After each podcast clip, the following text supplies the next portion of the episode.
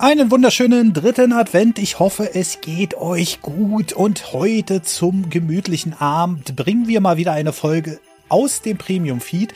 Und zwar die zehnte Folge von So ein Mist, was ja vor allem von Sam verantwortet wird.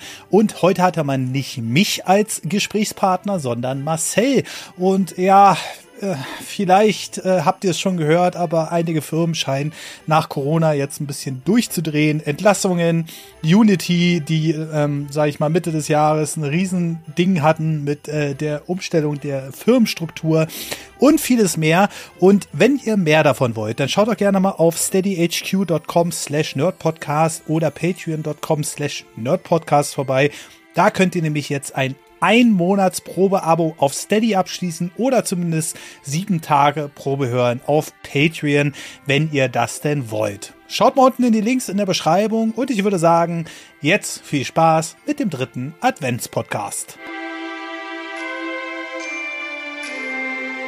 So ein Mist! Ich grüße euch alle zu einer neuen Ausgabe von So ein Mist! Und dieses Mal habe ich nicht Patrick dabei, obwohl der sich auch immer so gerne aufregt, sondern Marcel. Hi. Hallo. Ach nee, das falsche Format. Hallo? Hallo! Oh, Mann, oh, so wütend! Oh, alle sind.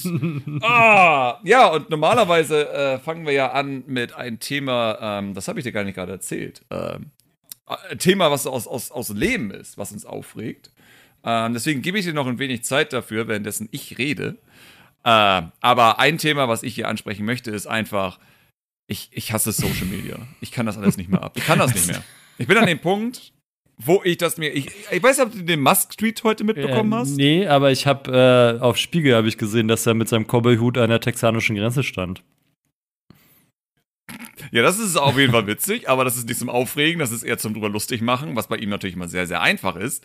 Ähm, nein, er hat ähm, hier, hier Dingens, fuck, ich habe den Namen von, also von der Regierung einfach die Schiffe, die halt Immigranten aus dem Meer rausfischen. Da hat irgendein Schwuppler auf Twitter halt gepostet, ja, wissen die Deutschen ah, davon, dass die Regierung jetzt sowas macht? Äh, hoffentlich, genau, hoffentlich äh, gewinnt die AfD, damit, ja, ja, damit ja. das besser wird. Grade. To stop this, ähm, this European suicide. Is the German public aware of this? Hat Elon Und die Regierung hat, hat darauf äh, geretweetet gesagt, ja, das nennt man Leben retten. und ich so, ja, genau. Und das ist so, es ist einfach so ein Punkt, ne? Also ich bin jetzt also an so einem Punkt mit Social Media. So, ich beschäftige mich ja schon sehr, sehr lange mit den ganzen Thematiken auch drumherum, mit Parasocial äh, Zeug und all so ein Kram. Also diese Bindung mit Influencern aufbauen, genau wie natürlich Leute eine Bindung mit Elon Musk aufgebaut haben. Ähm, zum Beispiel hatte ich in meiner Kolumne über Unity, was witzig ist, weil das ist ja heute das Thema. Ähm, einfach mal so einen Nebensatz reingeworfen, dass natürlich äh, Elon Musk äh, der verifiziert bescheuertsten Menschen auf diesem Planeten ist. Äh, ich baue immer sowas gerne in meine Videos ein, einfach nur um die Idioten rauszufischen. Das ist immer sehr, sehr einfach, weil selbst wenn jemand Elon Musk richtig geil findet, normalerweise würde ihn das nicht aufregen und sagen, ja, pf, lass den Typen labern, mir doch egal, D-Abo. Aber die wirklich dummen Menschen, die kommentieren dann und sagen dann sowas wie, Hä? Ja, Warum? Aber. Wieso verifiziert? Das muss mir erklären. Bis dahin war das Video okay, aber dann wird scheiße. So, solche Kommentare gab es ja. dann halt. Aber Und ich, also, ich, ich finde es spannend, ja. erzähl gleich weiter, aber dass du sagst, du hast keinen Bock auf Social Media, wo das doch eigentlich für dich ja eigentlich unheimlich wichtig ist, oder nicht? Social Media zu nutzen. Warum ist es ja, wichtig? Ist Warum ist es wichtig? Weil Content, du bist doch also, Content Creator. Das ist halt die Sache. So, ich denke mal, ich weiß nicht, ob du mal mit Patrick über sowas gesprochen hast, aber Patrick ist da sogar einer, der. Wie soll ich das nicht ausdrücken? Er Twitter Blue. Das, das ist eigentlich alles, was ich dazu sagen möchte. Ich möchte gar nicht mehr. Kurzzeit. Ich hatte das immer noch. Komm, das gucken wir jetzt sofort. Ich, ich weiß es nicht. Wenn du ja redest, gucke ich. Guck mal nach. Er hat es ja, nicht guck mehr. mal bitte nach. ähm, Gott sei Ich meine, er kann es auch ausblenden. Also. also das, ist, das weiß man nicht. Wer das ja doch noch. ähm, ja, nein, also das, das ist ja die Sache. Und ich habe mit Patrick auch darüber gesprochen und er hatte mir damals gesagt, dass er das macht, weil er hat Angst, dass uns seine Reichweite runtergeht und dadurch würden weniger Leute ihn finden und ba ba ba ba ba ba. Und dann hatte ich ja, äh, ich habe nicht angekündigt, ich, hab, ich bin einfach von Twitter gegangen. Ich habe nur einen Post gemacht mit all meinen Social Media Links, mhm. unter anderem Mastodon, äh, wo ich halt Game Dev Zeug poste. Und hatte dann mein Video veröffentlicht von äh, Donkey Kong 64 und äh, den Expansion Pack, äh, ob das wirklich jetzt ein Bug war oder nicht, dass sozusagen dieses Expansion Pack benötigt wurde. Spoiler, nein, es war kein Bug. Ähm, und das hat, ist durch die Decke gegangen, in Anführungszeichen, so für meinen Kanal. Es ist jetzt halt gerade bei äh, fast 100.000 Views. Auf Mastodon oder so. auf YouTube? Okay. Auf YouTube. Aber das Ding ist, normalerweise denkt man halt, oh, ich muss das auf Twitter posten, damit Leute das retweeten und dann können neue Leute mein Video finden.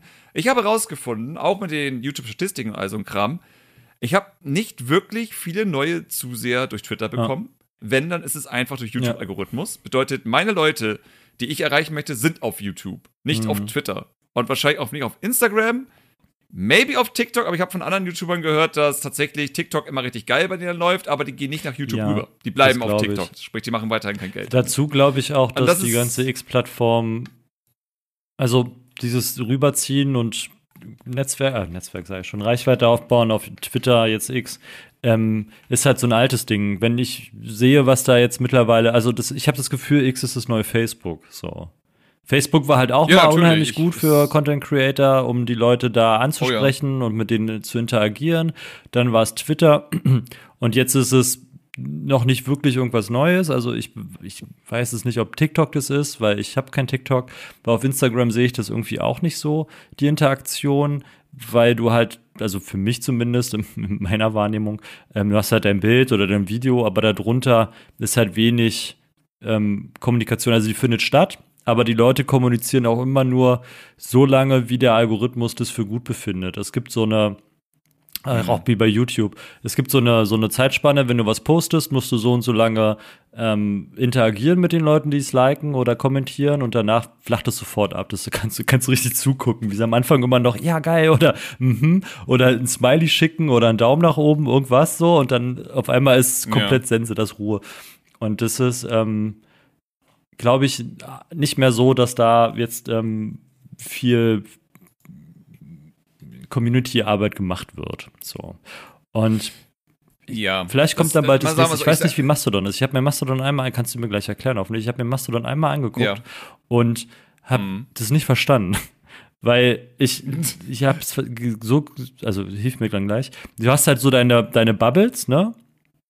Und du musst dir irgendwie am Anfang ja. eine aussuchen, so. Und dann hattest du so Stadtbubbles. Aber es gab halt für irgendwie nur Nordrhein-Westfalen ganz viel, aber Berlin zum Beispiel nicht. Und da dachte ich so, hm. Ich habe aber auch keinen Knopf gefunden, um einfach so eine Bubble zu eröffnen, wo ich dann sage, gut, wenn es die nicht gibt, dann mache ich die halt einfach. Habe ich irgendwie auch nicht gefunden. Also vielleicht bin ich da auch einfach nicht lange genug dran geblieben, um das zu verstehen. Hilf mir.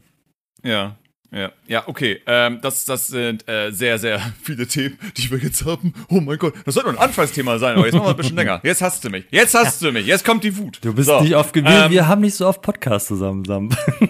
Das stimmt allerdings. Das stimmt allerdings. Jetzt haben wir einfach mal die Chance dafür. Nee, also grundsätzlich erstmal gesagt, ähm, das, ich, ich nenne es immer das Milieu, was sozusagen mhm. auf einer Plattform unterwegs ist. So, das sind einfach so diese Leute sozusagen oder diese, diese Durchschnittsleute, die da sind. Du merkst zum Beispiel, wenn du dir diesen äh, Post von mhm. Musk anguckst, dass all die Antworten, die ganz oben sind, haben alle, haben alle ein Verifizierung. Ja, ja, die blaue Seuche. So, ja, ja, ja. Also, Genau, das ist so die blaue Seuche letztendlich. Und natürlich hast du die auch unter äh, vor allem rechtsextremen Posten, also ein Kram, es sind immer Leute mit blauen Haken. Das was ist ja auch das, was theoretisch Musk haben wollte, dass sozusagen die, die dafür zahlen, auch gehört werden mhm. letztendlich. Ähm, Free Speech gegen Geld, so einfach ja. ist es einfach. Und das, das ist erstmal das große Sache sozusagen. Ja, du hast recht, die Leute von Twitter sind zu, äh, Quatsch, die Leute von Facebook sind zu Twitter rübergegangen. Spätestens dann, als Facebook angefangen hatte, alles sein mhm. zu wollen. Facebook wollte dann ja auch eine Videoplattform, eine Streaming-Plattform sein und wollte ein Ort für alles Mögliche werden. Ähm, aber ein weiterer Grund ist natürlich, als die alten Leute zu Facebook kamen, sind die mhm. Jungen abgehauen, weil dann wurde es wieder genau. anstrengend, weil wir alle wissen, was alte Menschen einen irgendwie zuschicken und all so ein Kram. Ähm, das will man nicht haben. Spätestens, äh, es fängt an mit den Guten Morgen-Videos mit äh, hochgepitchter Stimme oder so ein Kram und endet halt mit irgendeiner Schwurbelscheiße, die du aus meinem Leben sehen wolltest. Und dann sind wir halt, sind alle zu Twitter gegangen, was ja auch schon lange existierte. Aber Twitter hatte, glaube ich, erst dann so richtig den Boom. So, ich habe das Gefühl, es ist, es war so eine Webseite, die vor allem von Amerikanern mhm. sehr viel mhm. genutzt wurde, schon mhm. sehr, sehr früh.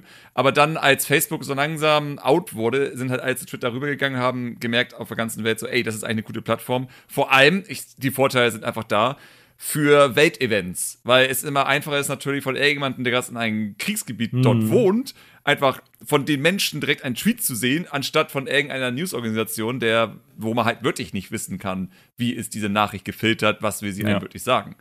So, das ist natürlich immer das Vorteilhafte, dass du sozusagen wirklich sagen kannst, jo, hier sind gerade 50 Leute und die haben ihr Handy und die zeigen gerade ein Event, das wird wahrscheinlich schon wahr sein. Anders als diese eine dubiose Quelle, die irgendwie ein Photoshop oder sonstiges postet als äh, Headline-Foto. Von daher, dafür war Twitter natürlich geil. Aber klar, jetzt wo natürlich Musk das übernommen hat und ich sag mal ganz gemein, Schwurbin wieder schick geworden ist auf dieser Plattform, sind natürlich jetzt, wie ich, viele Leute abgehauen, die das auf Dauer nicht ertragen. Weil ich muss dazu sagen, ich bin ein Mensch, der einfach irgendwann müde von sowas wird. Irgendwann kann ich das nicht mehr. So, ich, ich kann das so einmal pro Woche ertragen und mit irgendwelchen Leuten diskutieren, aber wenn ich jeden Tag irgendwie so eine Scheiße mitbekomme, und vor allem Twitter geht jetzt ja auch noch in komplett in die Richtung von, du guckst dir das an, was Twitter dir gerade gezeigt was ja auch vorher nicht der Fall war. Deswegen wurde, ein, äh, wurde eingeführt, dass zum Beispiel die Für dich-Seite die normale Startseite ist und du musst dich aktiv entscheiden, auf die gefolgten Leute sozusagen mm. zu mhm. gehen. Das heißt, ja, es ist theoretisch das Gegenteil von dem, was Twitter eigentlich sein wollte. Aber daran merkt man natürlich, dass ein sehr brillanter Mensch dahinter hockt. Ähm, und jetzt ist natürlich die große Frage, wo soll man hin flüchten? Äh, und meine Antwort darauf war schon immer, und das, weil das ist eben das, was ich sag mal ganz gemein auch die Musk-Bootlicker, die äh, Rechten und all so ein Kram natürlich dann an den Kopf werfen, wenn man ankündigt, ich werde Twitter verlassen. Erstens werden sie dann sagen, du wirst jetzt eh lange aushalten, der irgendwann kommt für eh zurück. Das ist eh, das ist das Erste, was sie sagen. Und dann, ja, aber wo ist denn hinflüchten? Jetzt, äh, hinflüchten, es gibt gar keine Alternative. Das ist the truth. Und meine Antwort ich ist, the truth, ja. ja, genau, Choose Social hingehen. Nee, meine Antwort auf die ganze, auf diese Sache mit den, wo willst du denn hingehen, es gibt ja keine Alternative, ist nirgends. Ich gehe nirgendwo ja. hin. Denn ich habe keinen Bock mehr auf die Scheiße. Weil egal, wo ich hingehen werde, die Menschen, die einfach katastrophal sind, die anstrengend sind, die ich einfach nicht so häufig ertragen kann, haben so viel Freizeit, dass sie auf jeder Plattform sein will. Geh mal auf Instagram und guck dir irgendeinen Beitrag an, wo auch nur für eine halbe Sekunde Baerbock, Habeck Ey, das ist schlimm. Äh, oder sonst Das ist wirklich anstrengend, doch, da bin ich bei dir. Und aber das ist halt das, was ich vorhin mir so dachte, als du gesagt hast, dass die, die jungen Menschen dann abgehauen sind von Facebook. Die, ja. die damals abgehauen sind, sind ja auch älter geworden. So. Ne? Also es kann schon sein, mhm. dass auch viele, die damals abgehauen sind, jetzt immer noch da sind, wohin sie abgehauen sind. Jetzt ist es aber so, dass die Jugend irgendwie noch nicht sowas wie Twitter, Facebook-mäßiges hat, wo sie jetzt hingehen kann. Also das dauert vielleicht noch und dann haben sie auch wieder was. Plus, dass das ja auch immer noch so ein Abnauungsprozess ist. Du willst halt nicht da sein, wo die Alten sind. Das ist halt nicht cool, wenn die Alten noch da sind. Ja. Du brauchst halt was. Und Stimmt das zum Beispiel, vielleicht für die Kids heute ist es TikTok. So, wenn ich mir TikTok angucke, das ist für mich irgendwie nichts, wo ich, da habe ich keinen Bock drauf. So, ne, also mich. Ja, mich, weißt du, um mal, kurz ja. reinzudreschen, warst du mal auf, also warst du mal mhm. auf TikTok mit so einem leeren nee, Account oder einfach so? Nee, nee ich hab, weil, weißt du, das Traurige ist, rechte Schwurbelei ist ja da auch schon ja, angekommen. Ja, aber es klickt halt. Also wenn du einen frischen Account hast. Aber so ist es mit YouTube ja, auch. natürlich. Also YouTube ja, schickt absolut. dich ja auch irgendwann also, diesen Kaninchenbau runter. Wenn du anfängst, immer die eine Sache anzuklicken und dabei und dann deine View-Time damit erhöhst, die, die Algorithmen sind ja nicht blöd. Die geben dann halt das nächste und das nächste und das nächste. Nur damit du halt weiter am Ball bleibst. Ja. Weil je länger du dabei bist, desto besser bist du ja auch für Werbepartner, ne? Weil du halt dann der User bist. So. Und wenn du halt sagst, oh, ich habe keinen Bock mehr, machst wieder aus, das ist ja nicht zielführend. Also gibt dir dieser komische Algorithmus immer genau das, damit du lange genug dabei bleibst. Und das meistens ist es, warum auch immer, Verschwörungstheorien und Hetze. So. Ich glaube, das kommt daher, weil die Leute, die dafür empfänglich sind, sehr empfänglich für sowas sind und dann sozusagen sich auch alles angucken und das Gefühl haben, etwas Aufregendes zu erfahren, was vielleicht nur sie wissen, weil sie jetzt sozusagen in diesem Kreis drin sind von den schlaueren Menschen. Die, die, die Menschen, die endlich mal ihren Kopf auf, angemacht ja. haben, weil das ist ja alles logischer ja, Menschenverstand. Ja, muss ja nur mal also, du Schlafschaf, ja, mach doch mal die Augen auf. Ja, mach doch mal die Augen auf. Ich habe das hier ja. auf TikTok gesehen. Das hat mir einer gerade über Telegram. YouTube Academy, ja, ja. ja. Aber das ist so, also das ist sozusagen die große Problematik, die ich bei Social Media sehe. Ich habe bisher das, also ich habe, und das ist das Traurige, ich habe über Twitter ein paar Leute kennengelernt. Und das sind einer der wichtigsten Leute mhm. überhaupt in meinem Leben. So, ich habe zum Beispiel meinen einen Kollegen Chipflake, das ist ein britischer äh, YouTuber, der nach Deutschland gekommen ist ähm, den ich super schätze. Ähm, paar Entwicklerleute, ähm, zum Beispiel äh, jemand, heißt Benster, der hat äh, Revita gemacht, das ist so ein Roguelike. Und die möchte ich alle nicht missen. So, das sind alles großartige Menschen. Aber dafür muss ich sehr viel Scheiße in Kauf nehmen. Und das sehe ich nicht mehr. So, ich weiß nicht, ob es ein Altersding ist, ob man irgendwann im wahrsten des Wortes zu alt für den Scheiß wird.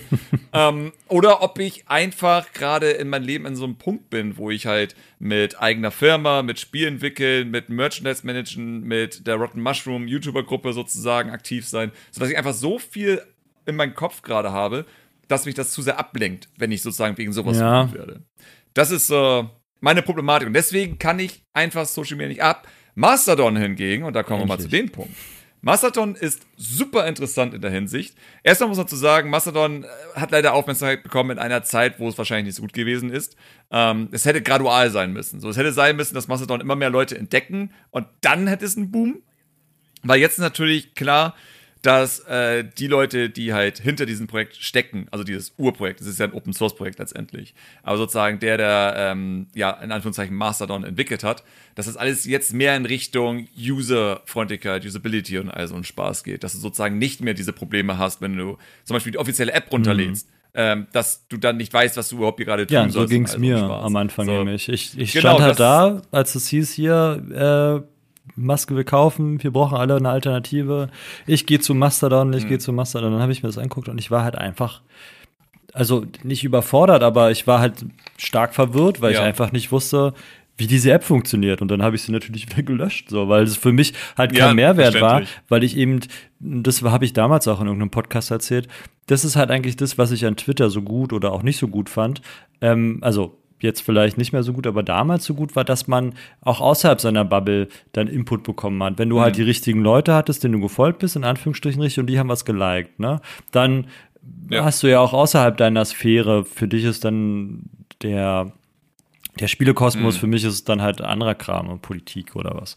Ähm, aber das ist halt die Sache, so, das hat Mastodon ja tatsächlich. Okay. Also, aber so habe ich das damals nicht verstanden. Mastodon, für mich war das so, such dir jetzt einen genau. Raum aus und da drin bist du. So, das war, und dann hatte ja, ich halt genau, Sorge, ich komme aus diesem Raum nicht raus. Also, dass ich dann, wenn ich jetzt, sagen wir mal, ich nehme Politik und lokal irgendwas oder so und dann mhm. will ich aber auch Games-Sachen haben, ne? Aber nicht immer. So, das ist ja das Schöne an, an Twitter gewesen, dass dann halt ab und zu mal was reinflutschte und dann konnte ich mich dann, wie bei YouTube-Algorithmus, der mich dann irgendwo weiterführt, konnte ich mich dann immer weiter reinklicken. So. Und dann habe ich festgestellt für mich, ja cool, die Sache interessiert mich. Und wenn es mich nicht interessiert, dann bin ich halt stehen geblieben. Mhm. Aber das ist dann halt, also ich mochte das halt, dass es in Anführungsstrichen Zufallsfunde gibt.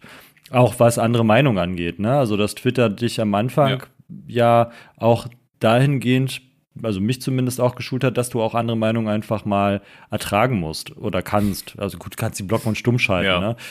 Ähm, aber dass du halt auch einfach außerhalb deines Spektrums da mal ein bisschen schaust. Und das war für mich oder ist für mich immer noch unheimlich wichtig, weil ich mag dieses Bubble-Ding überhaupt nicht so. Dass ich, also das ist ja eine Eco-Kammer, die sich immer weiter selber bespielt. Bis immer, also da kommt ja nie was Gutes bei raus, wenn die Leute sich immer gegenseitig anfeuern. Weil dann immer ja, einer noch, eine, noch einen krasseren noch einen krasseren Take hat und alle anderen anfangen mhm. zu jubeln. Und wenn du nämlich nicht mitjubelst, bist du wieder raus aus der Bubble. Weißt du? So. Und das ist halt, und dann, dann spinnen die sich immer weiter hoch. Das machen die Rechten, das machen die Linken, das machen die Ökos, das machen die, die Kohleverbrenner. Also das ist total irre, finde ich, dass die sich dann immer in, weitere Abstrusitäten drehen, ohne dass da mal von jemand kommt und sagt, yo, irgendwie rafft euch mal. Ja, so. Also. Ja, aber das ist ja das Wichtige. Also, das ist, äh, das muss man halt unterscheiden sozusagen. Mastodon ist keine Telegram-Gruppe. Weil das ist sozusagen der beste Vergleich, den man mhm. in dem Fall hätte. Telegram-Gruppen sind ja wirklich, du bist in dieser Gruppe drin, ähm, weil du zum Beispiel einen Account in der Gruppe gemacht hättest, so doof ja. jetzt gesagt. Ähm, und dann würdest du auch nur in dieser Gruppe sozusagen mit diesen genau. Leuten reden und wenn du da was reinpostest, sehen alle ja. in dieser Gruppe das. So, also man muss sich Mastodon eher so vorstellen, als würdest du dir auf Reddit ein Subreddit raussuchen. Dort bist du angemeldet, aber du kannst jederzeit andere ah, Subreddits ah, okay. angucken, dort auch kommentieren okay. und all so ein Spaß. Zum Beispiel bin ich auf ja. dem Game Dev ja. Mastodon, weil das ist natürlich passend. Das Coole ist einfach, wenn ich auf dem Game Dev Mastodon bin, wenn, wenn ich in die Timeline reingehe, in die Echtzeit-Timeline von diesem Mastodon-Server, sehe ich nur Game mhm. Dev-Zeug. Das ist mhm. super geil. So, das macht für mich total Sinn. Aber ich kann auch in die föderierte Timeline gehen und dort sehe ich einfach alle Posts von allen Mastodon-Servern, die eben in diese Föderation sozusagen ja, reinspielen, was eigentlich no also normalerweise alle sind, außer die, die gebannt werden können. Das bedeutet vor allem, rechtsradikale äh, Mastodon-Server werden aus dieser Föderation rausgenommen, weil man das einfach insgesamt ja. nicht will. In anderen Worten, demokratisch werden vor den Servern dann entschieden, die wollen wir hier okay. nicht. So mhm. in der Art. Was okay ist. Aber das ist sozusagen auch der Vorteil von Mastodon. Es ist halt eben. Also du kannst als irgendein, ähm, was weiß ich, irgendeine Gruppierung, die die meisten nicht geil finden, trotzdem einen Mastodon-Server aufmachen und den nutzen, weil es ist ja Open mhm. So, und du kannst auch dann, wenn du den Account hast, in andere Server sozusagen reingucken. Das ist natürlich, der Server wurde dann gebannt. Das ist natürlich auch möglich, dass man einfach sagt, okay, da sind irgendwie, weiß ich nicht, äh, die Rassisten schlechthin. Vielleicht sollte man die mal nicht auf die anderen Server lassen. Ähm, natürlich haben die jederzeit eine Chance, einen Account auf einem anderen Server zu machen und dort dann scheiße zu sein. Logisch. So ist es, so ist es natürlich auch möglich. Ähm, aber der Vorteil zum Beispiel ist, wenn ich auf dem Game Dev Server bin, dann sind auch die Moderationen oder die Moderatoren von den Game Dev Server, das ist zuständig, da wenn ich Kacke baue, dass ich auf den mhm. Server auch gebannt werde. Und wenn ich natürlich auf den Server gebannt werde, dann bin ich erstmal außer mhm. Fecht gesetzt. Ich kann aber jederzeit meine Daten sozusagen runterladen von den Server und damit dann umziehen auf einen anderen Server. So, wenn ich zum Beispiel sage, ey, Game Dev soll nicht mehr meine Hauptbasis sein, ich möchte jetzt irgendwie speziell äh, Unreal oder Unity als Mastodon-Server haben, weil mich das andere ja. gar nicht interessiert. Dann könnte ich umziehen. Aber grundsätzlich kann ich zum Beispiel ohne Probleme von meinem Game Dev Mastodon jeden anderen Menschen in irgendeiner anderen, Instanz sozusagen folgen und sehe dann auch seine Tweets und sehe auch seine Retweets und kann auf sein Profil gehen und gucken, was er da gemacht hat und all sowas. Das ist halt alles tatsächlich möglich. Aber, und das ist halt das, was ich meine, es sieht unübersichtlicher aus. Und das ist das große Problem gewesen mhm. von Mastodon. So. Und da, wir reden aber hier von der offiziellen App. Und das ist ein weiteres Problem, weil Mastodon ist Open Source. Es gibt die App von den Typen, der das alles erfunden hat, aber es gibt auch sehr, sehr viele andere Apps. Und ich, soweit ich das mitbekommen habe, sind die anderen Apps eigentlich immer besser als die offizielle App. Ich nutze selbst die offizielle App, weil sie für mich einfach reicht. Aber ich glaube, wenn zum Beispiel Mastodon mit einer anderen App, die nicht von den Erfinder sozusagen ist, sondern einfach nur sich an den Format äh, von den, diesen Open Source Format sozusagen bedient, dann wäre es insgesamt besser angekommen, weil da wird es garantiert einfacher sein, die Übersicht zu behalten ja. letztendlich. Und deswegen bin ich voll bei dir. Ähm, es ist super unübersichtlich, wenn man zum ersten Mal startet. Ich war auch am Anfang irritiert, habe es kurz aufgegeben und dann nochmal probiert, äh, weil ich hatte mich vorher bei irgendeinem Mastodon-Server angemeldet und war dort unzufrieden, weil ich dachte, was, was mache ich hier sozusagen? Bis ich dann auf Game Dev gestoßen bin, dort meinen Account gemacht habe, den promotet habe und langsam gecheckt habe, oha, ich kann ja wirklich eigentlich jeden folgen. So, es ist wirklich nur eine Art Subreddit, wo ich sozusagen da jetzt in meiner Timeline, also du musst ja auch extra auswählen, du hast natürlich noch deine private Timeline von den Leuten, denen du folgst, aber die Mastodon-Instanz-Timeline äh, und dann eben die föderierte, um wieder alles zu sehen. Aber das ist auch eine weitere Sache, du hast natürlich dann auch die Trends von deiner Mastodon-Instanz, was für mich auch wieder mehr Sinn macht in dem Fall, ähm, wenn du natürlich gucken möchtest, was die Allgemeinheit gerade so denkt, dann kannst du zum Beispiel auf eine äh, Social-Instanz gehen und dort dir die Trends mhm. angucken. Aber du musst dort nicht einen Account haben, um die Trends anzugucken, mhm. als Beispiel. Aber wenn du zum Beispiel wirklich wissen möchtest, so aller Twitter-Trends, gehst du halt auf den großen Social-Server letztendlich, weil da sind einfach die Durchschnittsmenschen, also sag ich ganz gemein. Zum Beispiel, dann wirst du wahrscheinlich, weil das ist die Sache, was immer empfohlen wird, wenn du sozusagen das Twitter-Erlebnis haben möchtest, dann geh auf Social weil dort sind einfach alle, die einfach nur Twitter-Satz ah, ja, cool. haben. Okay. Möchten. Und dann kannst du ja immer noch in andere Mastodon-Instanzen reingucken. Zum Beispiel kannst du in GameDev reingehen und da dir die, die ähm, Timeline angucken von der Mastodon-Instanz. Vielleicht findest du da Accounts, wo du sagst so, yo, das ist ganz cool. Du gehst auf eine Politik-Instanz, gehst da in die Timeline und findest da vielleicht Accounts, die du dann folgen möchtest. Und dann folgst du denen über deinen eigentlich Social-Account. Weil das ist absolut kein Problem. Tatsächlich Blue Sky, soweit ich weiß, basiert auf dem Mastodon-Protokoll. Ähm, mhm. Äh, das ist ja open, also ist ja offen sozusagen. Aber ich glaube, Leute hatten Blue Sky, also ich glaube, Blue Sky war gebannt in den meisten Fällen. Ich weiß nicht genau warum.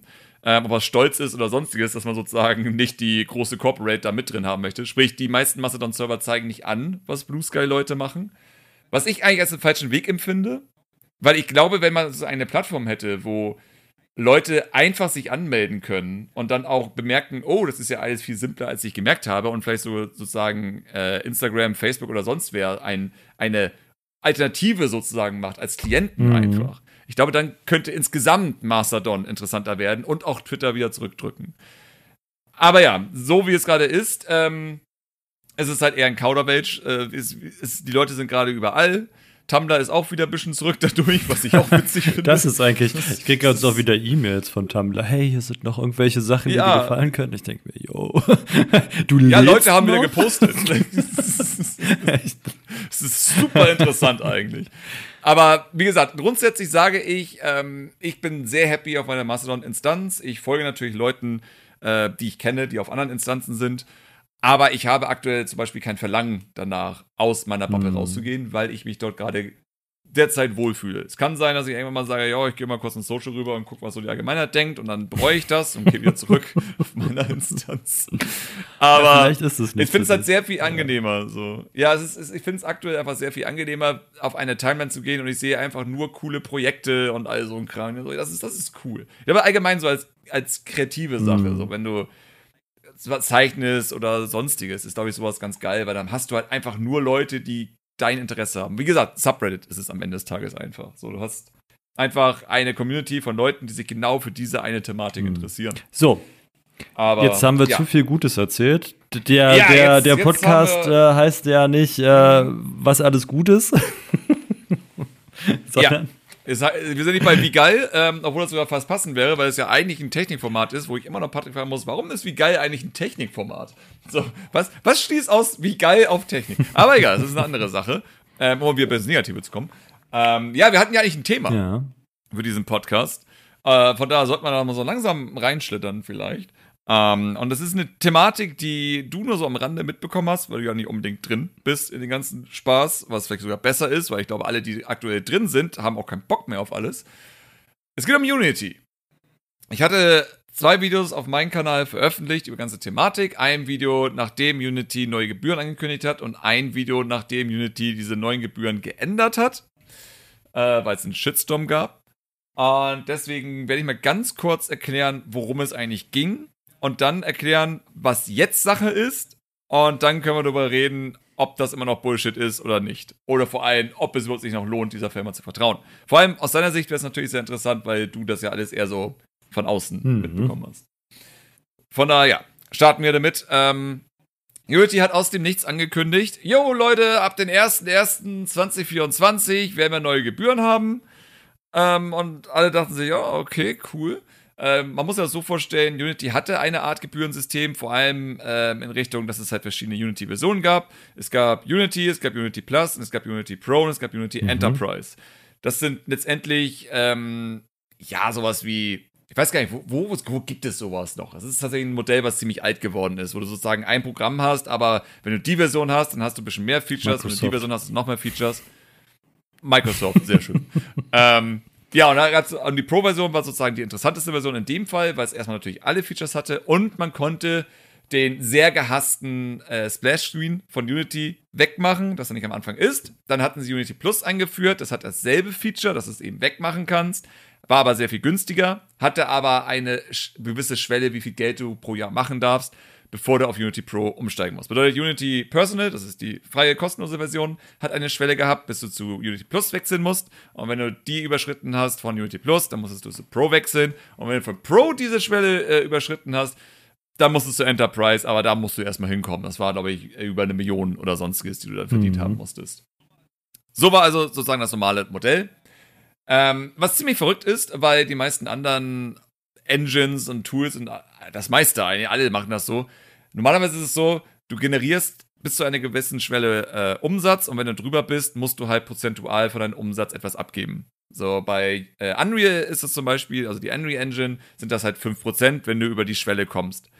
Die kann aber niedriger werden, wenn man zum Beispiel sein Spiel in den Epic Store verkauft. Aber das ist alles zu komplex, darauf möchte ich nicht wirklich eingehen. Grundsätzlich gesagt, 5% musst du von deinem Umsatz abgeben, wenn du mit Unreal ein Spiel entwickelst und sehr erfolgreich bist. Wenn du nicht so erfolgreich bist, musst du nichts abgeben. Wenn du erfolgreich bist, will halt Epic Games etwas davon sehen. Ist also ein normales Modell. Unity dachte sich, scheiß drauf, das machen wir nicht so, das wäre viel zu einfach. Wir machen ein dubioses, seltsames, shady System und erklären nicht wirklich, wie es funktioniert. Also haben sie gesagt, okay, wie wäre es mit folgendes? Wir haben, also ich weiß gar nicht, wie ich das genau erklären soll. Ganz grundsätzlich, wir werden für jede Installation 20 Cent nehmen, sobald man über 100.000 Dollar Umsatz mhm. generiert hat. So. Und es, werde, es wurde als Installation Fee bezeichnet. Und es ist die große Frage, was heißt das? So, grundsätzlich bedeutet das, und so war es auch von Unity genannt, wenn ich in Steam ein Spiel runterlade und es dann starte und dann wieder lösche und wieder runterlade und wieder starte, werden das zwei Installationen. Das bedeutet, wenn ich zum Beispiel ein Spiel habe und ich habe ein Steam mhm. Deck mhm. und das hat nicht so viel Speicherplatz ja. und ich muss immer wieder mal Spiele runterwerfen und wieder neu drauf machen, dann müsste der Entwickler dafür, dass ich ja dieses Spiel wieder runtergeladen habe, nochmal 20 Cent zahlen. Bis zu 20 Cent. Es wird günstiger, je häufiger es ist, aber dennoch, das tut auf jeden Fall weh, weil 20 Cent sind viel Geld für eine fucking Installation. Mhm. Ähm, wie Unity das trackt, das hat Unity nicht gesagt. Sie haben gesagt, sie haben Methoden, aber sie sagen nicht, wie sie es machen wollen. Man kann sich das als eine Art schwarze Box vorstellen. Unity kommt am Ende des Monats an und sagt, Jo, wir haben übrigens getrackt, dass dein Spiel 500.000 Mal installiert wurde, hier ist eine Rechnung, Zahl. Du weißt nicht, wie das getrackt wurde, du weißt nicht, was sie gemacht haben. Unitys einziges Statement, wenn sie mal mit der Community dann gesprochen haben in der Zeit, war sowas wie, ja, da muss man sich keine Gedanken machen, weil unsere Systeme würden eher undertracken als overtracken. Mhm. Und ich dachte, cool, also muss ich auch da euch vertrauen, dass das so ist. es basierte komplett darauf, der Entwickler hat keine Ahnung, wie viel installiert wurde. Unity sagt es dir schon und das hast du dann einfach zu ja, bezahlen. perfekt. Dann wiederum hat, und dann wiederum hat Unity auch immer wieder gesagt, der ähm, Vertreiber des Spiels muss es zahlen. Was noch irritierender ist, weil im digitalen Bereich ist natürlich der Vertreiber Steam, Microsoft, Nintendo, Sony. Das sind die Vertreiber der Spiele, das sind die Publisher letztendlich. Also wollen Sie, äh, verstehe ich das dann so, dass Sie dann zu Nintendo gehen, zu Steam gehen, zu Epic gehen, zu, ähm, ja. was gibt's noch, Ubisoft gehen, was gibt's noch für einen Starter? Ach, äh, GOG gehen äh, und ja, sagen, yo, genau. Da sind Spieler, die mit unserer Engine laufen, ihr müsst uns jetzt so und so viel Geld geben. Und die müssen sich das mhm. dann von den Programmierern zurückholen. Ich meine, in der Theorie, ja. es wird zum Beispiel gesagt, da stell dir mal vor. Das ist ja geil. Und das wurde auch so genannt. Ähm, du hast ein Spiel mhm. in Game Pass. Das heißt ja, veröffentlicht wurde. perfekt, ja. Microsoft. Das heißt, Microsoft bietet da ja in den Game Pass einfach die Spiele kostenlos, also kostenlos natürlich gegen die äh, Abogebühr an. Aber natürlich, für jeden, der das dann runterlädt, bis zu der Schwelle ist das noch okay, aber sobald die Schwelle überschritten wurde, muss für jede Game Pass, für jeden Game Pass Download 20 Cent bezahlt werden von Microsoft. Das ist logisch, weil es ist ja dann auch von Microsoft bedeutet, da sollte der Entwickler eigentlich kein Geld sein, aber Microsoft müsste mhm. Geld sein. Und alle in der Community oder jeder Mensch wahrscheinlich auf diesem Planeten hat sich gefragt, wie will Unity Microsoft dazu bringen, Geld zu zahlen? So, was, was glauben die eigentlich? Dass, dass Nintendo oder sonst wer sagt so, ja, das gibt Sinn. Warum man muss auch bedenken, Nintendo hat ja auch einige Mobile-Spiele, ne? Mario Kart Tour, Pokémon ja, Go, ja. die sind alle kostenlos ja. runterladbar. Also, das, das ist halt das Verrückte, dass die sozusagen denken, dass diese großen Firmen sagen, ja, das klingt vernünftig, wir geben euch jetzt Geld dafür, dass die Leute kostenlos unsere Spiele runterladen, weil wir halt Ingame-Einnahmen haben.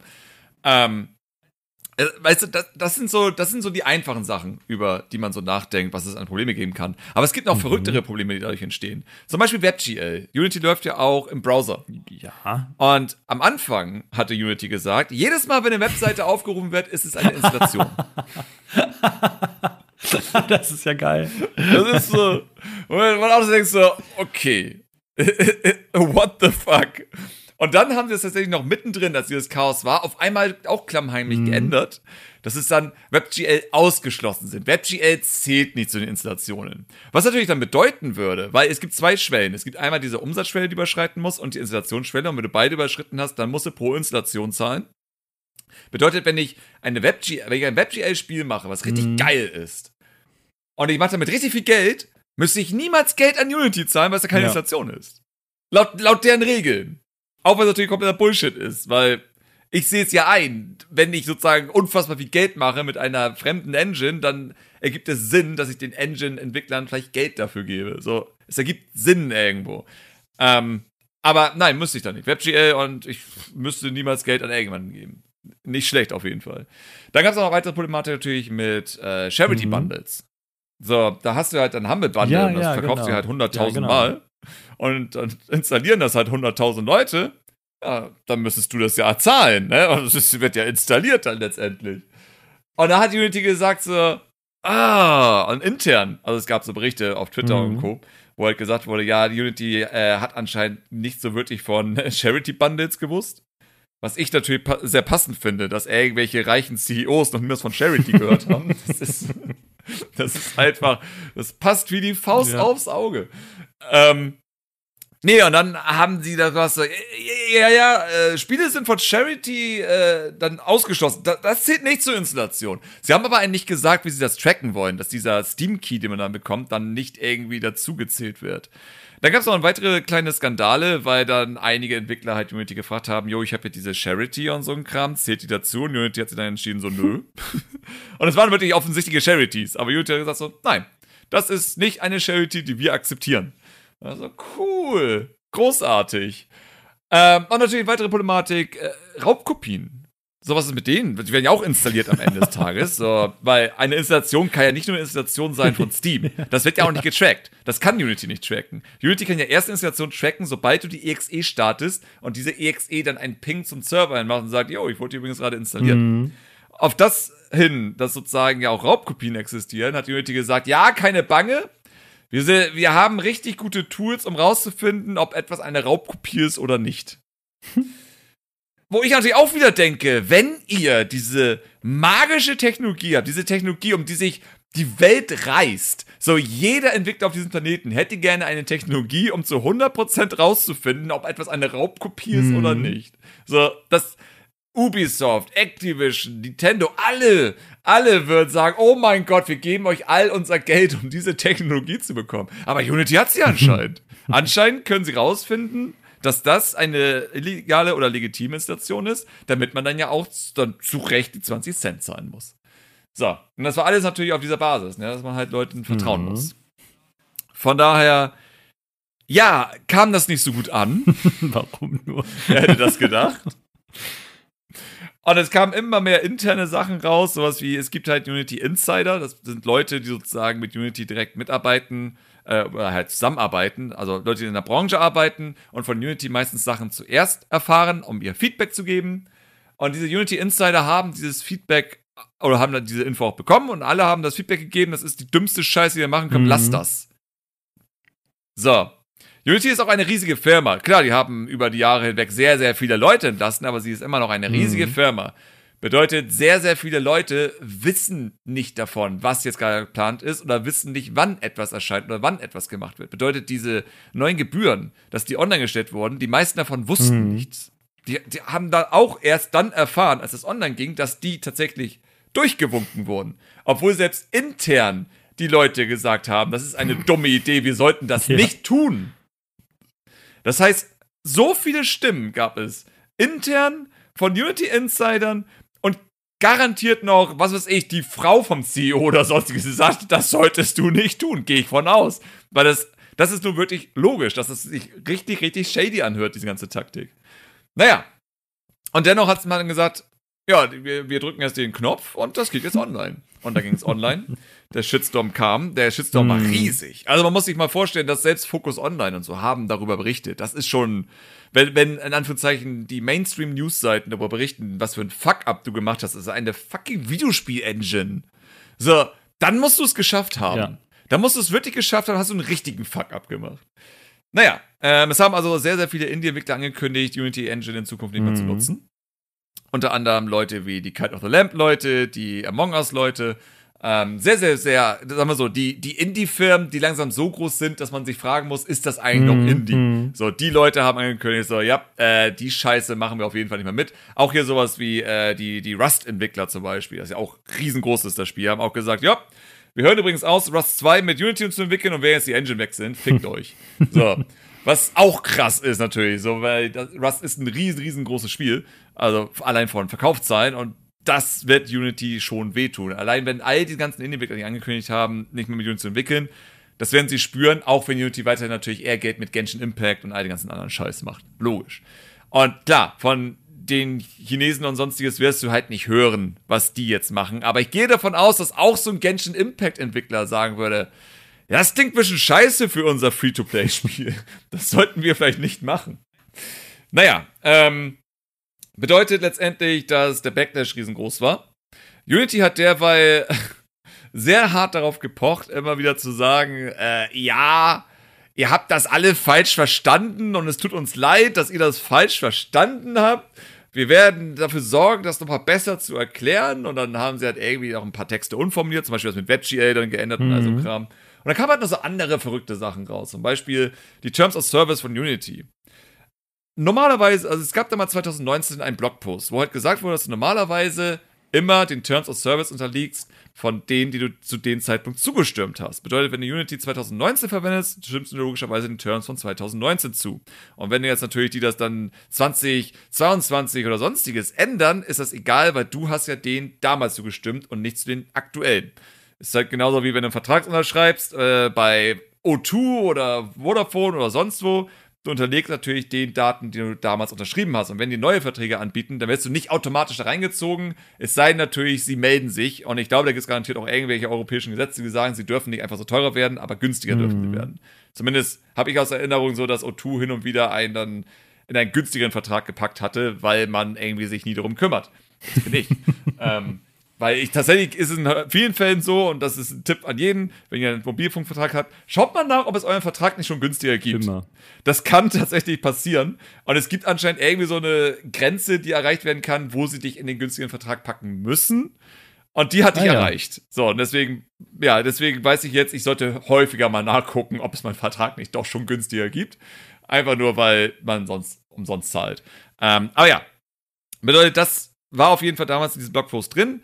Und als Vertrauensbeweis hatte man die Terms of Service auf GitHub hochgeladen. GitHub ist ja GitHub eigentlich eine mhm. Plattform, genau, GitHub ist ja eine Plattform, wo du eigentlich eher so äh, Projekte, also Programmprojekte und sowas hochlädst. Äh, es ist sehr, sehr geil, was auch ein Version Control ist. Bedeutet, wenn du ein, eine Datei dort hochlädst und dann eine, die Datei nochmal hochlädst, eine neuere Version davon, dann ist die alte Datei immer noch genau. verfügbar. Du kannst immer wieder nochmal genau. zu der alten Version Gerade zurückgehen. bei dem Programmierungskram ist es ja manchmal wichtig, dass du zurückgehen kannst wieder, äh, also zurückpatchen kannst. Absolut. Und sie hatten das äh, eben auch gemacht, weil GitHub hat natürlich auch diese grandiose Funktion, die sehr, sehr viele Version Control Sachen haben, dass wenn du sozusagen eine Datei mhm. anklickst und kannst, kannst du halt sagen, ich möchte sie mit der und der Version vergleichen und die zeigen dir dann, welche Zeilen hinzugegangen sind und welche Zeilen weggelöscht wurden. Super praktisch, vor allem sowas wie für Terms of Service, wenn gesagt wird, wir haben was aktualisiert und du möchtest sehen, was hat sich denn mhm. geändert. So, das ist perfekt. Ja, das äh, GitHub-Projekt hat Unity gelöscht. ähm, äh, das vor ein paar Monaten, also jetzt nicht irgendwie letztes Jahr, sondern das war, glaube ich, im Sommer, hatten sie das dann gelöscht. Und das fanden natürlich Leute jetzt auch ein bisschen suspicious, so im Nachhinein, so, hm, ihr endet also die Terms of Service, weil jetzt steht da drin, dass sie das dürfen, so dieses nachträglich machen und all so ein mhm. Kram. Da stand da aber vorher nicht drin. Das heißt, das haben sie geändert. Und sie haben das GitHub-Projekt runtergenommen, wodurch es viel schwieriger ist, das rauszufinden, weil jetzt musst du halt in archive.org oder sonstiges gehen, um dir halt diese Daten rauszuziehen und dann musst du die Texte vergleichen und gucken, wo ist der Unterschied.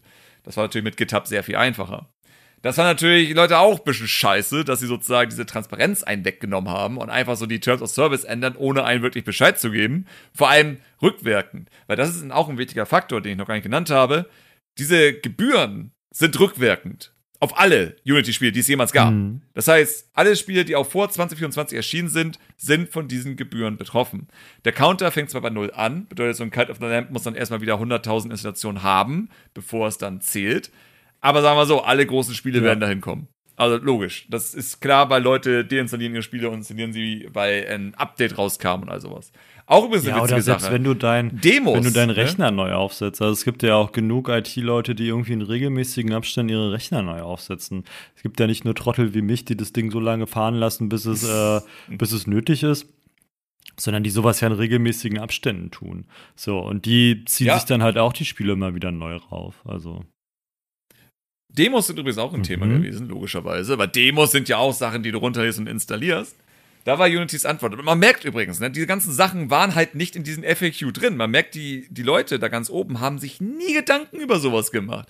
Was wieder zeigt, dass dort CEOs an der Macht sind, die halt keine Ahnung von Videospielen haben. Was natürlich doof ist, wenn man eine fucking Videospiel-Engine erstellt. Aber ja, die haben dazu gesagt, Demos sind von der Regel ausgeschlossen, solange die Demo für sich alleine steht. Wenn man aber zum Beispiel von dieser Demo in das volle Spiel wechseln kann, als Beispiel alle Xbox Arcade-Spiele früher auf der Xbox 360. Die Xbox Arcade-Spiele waren immer so aufgebaut, du hast das Spiel runtergeladen, konntest die spielen, das war das ganz normale Spiel, aber irgendwann hat der Programmierer oder die Entwickler halt einen Punkt reingebracht, wo gesagt wurde, ey, hier ist die Demo zu Ende, wenn du jetzt weiterspielen willst, musst du zahlen. Das wäre laut Unitys Regel eine Installation und keine normale Demo, sondern halt eine, eine, eine Demo gewesen, die halt ins echte ja. Spiel übernommen werden kann. Das, das wäre also, ja, das wären auch wieder 20 Cent dann gewesen, logischerweise. Ähm, und ich behaupte mal, dass die meisten Demos heutzutage so aufgebaut sind, dass du deinen Speicherstand und sowas übernehmen kannst, weil es Sinn macht. Niemand möchte eine Demo spielen, die der Anfang eines Spiels ist, um dann das nochmal machen zu müssen. Logisch. Naja, auf jeden Fall ging es dann in die Richtung, äh, dass Unity sehr still wurde. ähm, man hat immer nur so von, äh, ja, von, von hier Jason Schreier und sonstige Leute natürlich dann irgendwas gehört, die halt Insider-Infos bekommen. Ähm, und natürlich, äh, also sagen wir so, das Subreddit von Unity war einfach nur noch äh, hier John Riccitello, Typi, der CEO, der vorher auch bei EA übrigens war und damals EA kaputt gemacht hatte. Der ist ja dann, also, mh. Mm. ja, ist, ist, also, man könnte ja da Parallelen ziehen. Ja, vielleicht. Und das Witzige ist, damals, als er dann der CEO von Unity wurde, gab es damals in den Subreddit sehr, sehr viele Stimmen, die gesagt hatten, oh Leute, das wird irgendwann nochmal richtig böse für uns enden. Und das ist immer so interessant. So, das ist, ich möchte das jetzt nicht auf große, weite Themen ausweiten, aber wenn Leute sagen, das könnte uns später richtig hart in den Arsch beißen, sollte man versuchen, das ernst zu nehmen. Ja, oder? Das will ich jetzt einfach mal in den Raum werfen für irgendetwas, egal alles. Aber wenn irgendwie einige Leute sagen, ich habe da Erfahrung und das ist richtig dumm und das könnte uns irgendwann richtig hart treffen, sollte man drüber nachdenken, ob das nicht stimmen kann und dann gegebenenfalls sich dann in dem Moment schon darum kümmern, dass man die Probleme löst. In dem Fall ist natürlich einfach, andere Engines nutzen. Logisch. Ähm, aber ja, es ist dann halt eingetreten. Äh, es hat, glaube ich, fünf Jahre oder so circa gedauert, bis es dann wirklich so schlimm wurde. Ähm, es wurde, ging ja richtig rapide bergab, als Unity an die Börse ging. Das ist jetzt, glaube ich, zwei mhm. Jahre her. Und innerhalb diesen zwei Jahren hat Unity nur Sachen gemacht, die null Sinn ergeben haben. Zum Beispiel haben sie Parsec gekauft. Ich weiß ob du Parsec nur kennst. vom Namen hilf mir. Parsec ist ähm, ein Tool, womit du zum Beispiel, das installierst du zum Beispiel auf deinem Arbeits-PC im Büro und auf deinem Heim-PC und dann kannst du von deinem Heim-PC aus den Arbeits-PC Ah. bedienen. Ah. Also wirklich in Echtzeit also übertragen remote, Bild ja? und Ton letztendlich. Okay. Genau, es ist einfach okay. remote sozusagen letztendlich. Aber halt natürlich mit der heutigen Technologie bedeutet, es fühlt sich teilweise fast an, als wärst du wirklich dort, weil es einfach alles so wie Cloud Gaming quasi. flüssig ist. Genau, okay. wie Cloud Gaming letztendlich. Nur, dass du sozusagen der ja, Hoster bist da der ganzen Sache. Naja, ähm, das hatte Unity gekauft. Ich weiß nicht genau, was es mit einer Videospiel-Engine zu tun hat, aber sie haben es gekauft. Sie haben äh, Wetter, Di äh, Wetter Di Digital oder Weta Digital, ich weiß nicht mhm. genau, wie es ausgesprochen werden, gekauft. Das ist ein Tool äh, oder eine Toolsammlung äh, für VFX in mhm. Filmen. Oh, okay. Ja, ähm, es ergibt keinen Sinn für Unity, also der Engine, aber es wird gekauft und ich habe die Theorie, dass Unreal ist ja ziemlich hart in, in Film und Fernsehen und Werbung ja, vertreten. Also wenn du auf ja, Messen gehst ja. zum Beispiel, auf äh, VFX-Messen, Unreal ist immer dabei. Und was sie auch teilweise machen, ist crazy, dass sie riesige LED-Bildschirme aufbauen, wo sozusagen dann Unreal-Hintergrund läuft und irgendeine virtuelle Umgebung macht und die Kamera sozusagen dann in Echtzeit halt, wenn Als du die bewegst, Matrix wieder bewegen, also rauskam. Also, also, der, der neueste Matrix-Film, ja. da kam ja auch die Unreal Engine, wo du dann auf einmal, ich glaube in New York oder so, in der Matrix-Welt dann auf einmal langlaufen mhm. kannst. Und das sah so mega krass ja, genau. aus. Und das war ja in Anführungsstrichen, weil es ja kein Matrix, ich weiß gar nicht, ob ein Spiel geplant ist, auf jeden Fall war es. Nee, genau. eine Demo. Und es war genau. eigentlich auch mehr Marketing für den Film. So, und das ist schon heftig ja. dann, ne? Ja, man muss sich auch vorstellen, dass diese erste zum Beispiel an also Epic ja rausgegeben mhm. hat. Das heißt, jeder kann die auch runterladen ja, mit rumspielen. Ja, ähm, was natürlich auch wieder cool ist, letztendlich sowas dann zu, also dass sozusagen das nicht nur Demos sind, sondern tatsächlich Sachen sind, die du auch selbst dann ausprobieren kannst und rumspielen kannst und davon lernen kannst. Das ist natürlich sehr nice. Aber ähm, das Ding ist natürlich mit äh, solchen Sachen von Unreal, also dass du sozusagen das in Film und Fernsehen nutzt, das sind natürlich richtig fette PCs, die wahrscheinlich zwei Grafikkarten haben, damit sie eben noch mhm. krassere Grafik mhm. machen können, in Anführungszeichen, damit das halt auch wirklich fotorealistisch aussieht, weil das kann die Unreal Engine. Darauf ist sie einfach aufgebaut, dass sie das einfach hinbekommt. Im schlimmsten Fall kannst du einfach Path Tracing anmachen, dass sozusagen Raytracing genutzt wird und dann sieht das einfach gerendert aus und kannst halt alles Verrückte damit machen. Aber ja, und das ist natürlich ein Ding. Uh, Unreal schafft das einfach so. Das heißt, jeder, der sich Unreal runterlädt, kann sowas machen und kann so eine Qualität erreichen. Und ich kann mir vorstellen, dass jetzt, wo ja Unity an der Börse ist, dass da so ein paar Aktionäre waren, sag mal, Unity-CEO-Mann, äh, Unreal macht jetzt ja richtig schad Wellen hier mit Film, Fernsehen und es gibt jetzt hier irgendwie Disney nutzt das und so ein Kram. Was macht denn Unity jetzt? Weil wir haben jetzt ja hier investiert und wir würden ja gerne, dass das hier steigt, der Wert. Was macht denn Unity, damit das hier nicht irgendwie zurückgelassen wird? Und auf einmal kaufen sie eine Firma, die absolut nicht zu Unity passt. So, wären das wenigstens irgendwie VFX-Sachen, die man in Echtzeitanwendungen nutzen kann, dann würde es ja noch irgendwo Sinn machen. Aber es ist komplett abseits von mhm. Videospielen. Das ist keine Bibliothek, die man nutzen kann für Videospielen, das ist nur für Offline-Rendering. Keine Ahnung, was es sollte, keiner weiß es, aber Unity mhm. hat es halt gekauft. Und dann natürlich hatten sie noch eine Fusion mit, äh, mit einer Firma, die vor allem für Mobile Ads halt ja bekannt ist. die hatten einmal einen Spyware-Skandal. Ähm, Einfach nur deswegen, weil mit ihren Tools konnte man damals Spyware herstellen. Mhm. Äh, sie haben das nicht selbst gemacht, sie haben die Spyware nicht gemacht, aber es war halt möglich, damit Spyware zu machen und es wurde anscheinend auch getan. Und das war sozusagen dann der Skandal dahinter. Aber mit der Firma haben sie fusioniert. Das heißt, der CEO von dieser Firma ist auch mit in den Board sozusagen von Unity. Was ich spannend finde, weil sie ja versuchen, Installationen zu tracken. Wo ich das mit Spyware und sowas, ja, ist, ich sehe da eine gewisse Verbindung da irgendwo, wie man sozusagen, da, welche Technologie man sozusagen nutzen könnte, um sowas dann zu erreichen. Ähm, und all die Sachen sozusagen sind schlimmer geworden, seitdem Unity an der Börse ist. Unter anderem auch, dass sie das Team gefeuert haben, das Gigaya entwickelt hat. Gigaya ist ein Projekt gewesen von Unity, wo sie in ihrer äh, Universal Render Pipeline, das ist eine Pipeline, die entwickelt wurde, also Grafikpipeline, um halt alle möglichen Low-End bis Mittel-End-Geräte zu bedienen. Ähm, und es war ein Plattformer. Das heißt, es sollte wirklich so eine Art Spiel sein. Kein riesiges Spiel, aber es sollte ein Spiel sein. Sowas wie die Matrix-Demo, mhm, die du gerade mhm. erwähnt hast. Das wollte Unity sozusagen jetzt auch mal entwickeln mit einem Plattformer letztendlich. Sah super geil aus, sah super professionell aus.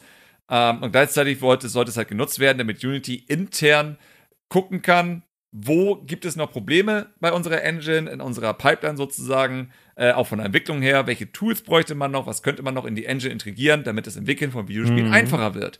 Weil man muss sich immer vor Augen halten, Unreal Engine ist von Epic Games. Epic Games entwickelt Spiele. Epic Games entwickelt Fortnite. Wenn Epic Games zum Beispiel irgendwas äh, implementiert für Fortnite, und Fortnite ist in Anführungszeichen Open World, kann man sagen, eine riesengroße Welt, die gestreamt werden muss und all so ein Kram. Und wenn die jetzt zum Beispiel irgendwas reinmachen für Fortnite, damit das besser läuft, haben alle, die ein Spiel in dieser Art machen, instant einen Bonus dadurch, weil dann läuft es eben auch besser. Und das ist natürlich der große Vorteil, wenn du eine Firma hast, die auch Videospiele entwickelt, die müssen mit ihrer Engine auch arbeiten und mit ihren Tools, die sie entwickeln. Unity muss das nicht. Unity ist nur ein Entwickler von einer Videospiel-Engine. Die entwickeln keine Videospiele, die müssen niemals darüber nachdenken, ob das wirklich funktioniert. Die sind theoretisch angewiesen auf interne Tests und natürlich Feedback von außen. Mhm. Naja, dieses Team von Gigaya auf jeden Fall wurde gefeuert. Das heißt, das äh, Projekt, was dann gratis rausgegeben werden sollte zum Lernen und all so ein Kram, wird es auch niemals geben. Obwohl es eigentlich kurz vor der Fertigstellung war. Es hätte nicht mehr lange gedauert, bis es fertig gewesen wäre, aber jetzt ist es halt einfach, ja, irgendwo auf einer Festplatte bei Unity und wird halt nie wieder rausgekramt. Ähm, und das war natürlich auch schon so ein Anzeichen. Also, das war auch schon so, wo vor allem die Entwickler, die Unity halt nutzen, gemeint haben, das wirkt gerade sehr komisch, dass ihr die Leute ausgerechnet feuert, die wahrscheinlich sehr viele Engine hätten bringen können. Aber wenn man wieder darüber nachdenkt, über einer Firma, die an der Börse ist, ergibt das alles wieder ein wenig mehr Sinn, weil dann natürlich wieder das Geld zählt, dass die Aktionäre zählt, nicht die Entwickler zählt. Unity muss irgendwie erstmal aus den roten Zahlen rauskommen, weil sie halt nur rote Zahlen schreiben. Deswegen feuern sie Leute. Und deswegen versuchen sie wahrscheinlich andere Märkte zu erobern, weil ich glaube, die CEOs denken sich einfach, wir haben eh auf Dauer keine Chance gegen mhm. Unreal. Wir müssen schauen, was wir halt noch machen können. Was natürlich krass ist, dass sie dann irgendwie eher versuchen, Unreal nachzumachen in einigen Fällen. Aber gut.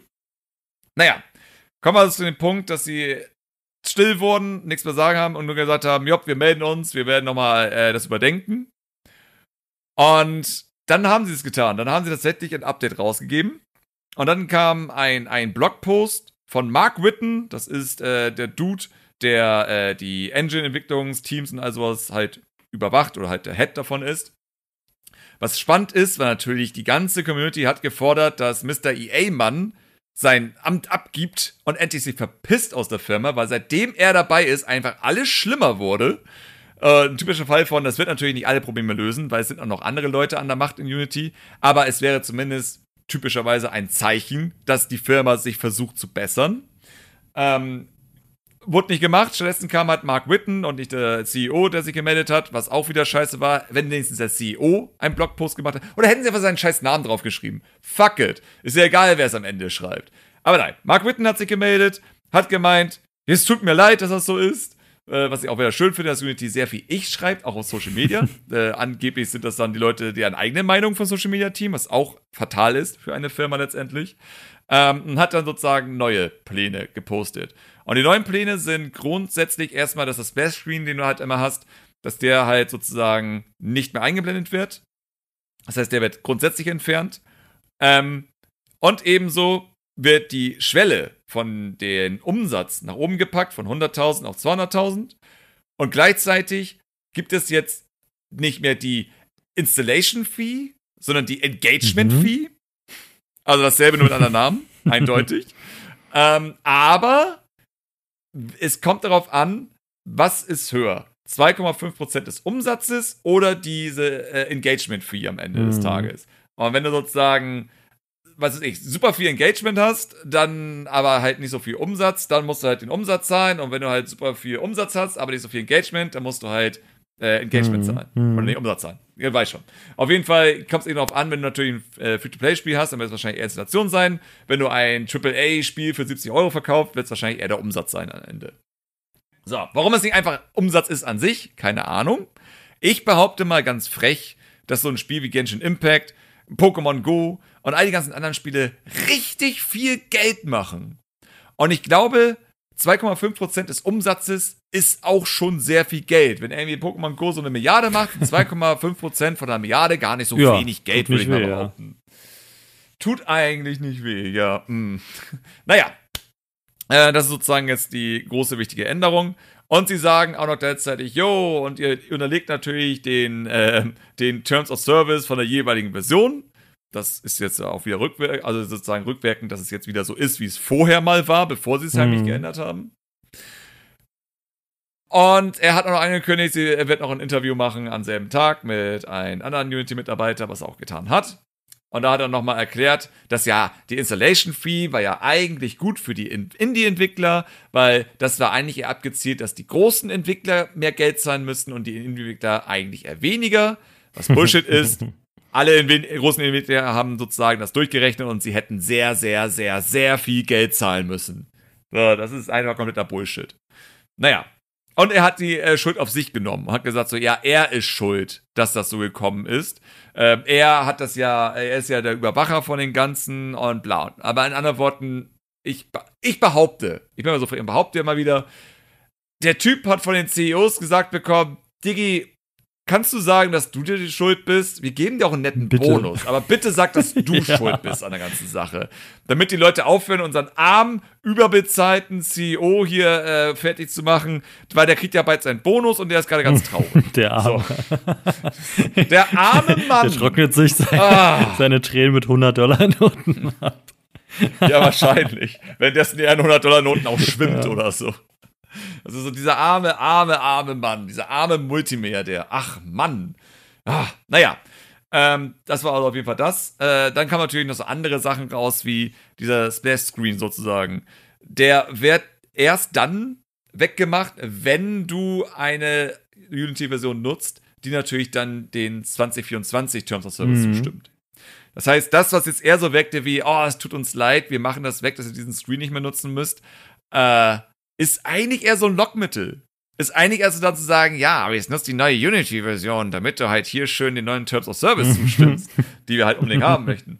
Weil, wie ich dann rausgefunden habe, in einem äh, Forum-Beitrag hatte äh, ein Unity-Mitarbeiter äh, sich gemeldet und hat gemeint so, yo, wegen deiner Frage bezüglich dem Terms of Service und ob das überhaupt legal ist mit den Rückwirkenden machen und all so ein Spaß. Ich habe da mal unseren Anwalt jetzt sicherheitshalber gefragt und hier ist die Antwort von Anwalt, äh, Antwort von Anwalt. Und die Antwort von diesem Anwalt ist einfach, ja, wir können machen, was wir wollen. Fickt euch, steht hier drin. Aber wir kündigen es ja drei Monate vor an. ja, schön.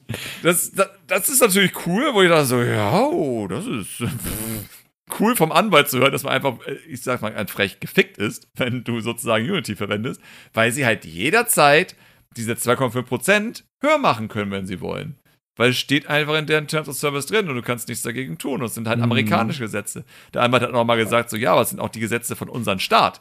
Ob das jetzt irgendeiner von anderen Staat ist, aus einem anderen Land, ist komplett egal. Das sind unsere Gesetze, ihr müsst euch daran halten. Ist einfach so. Pech gehabt. Das ist, ist jetzt nicht so die Sache, die man mhm. hören möchte.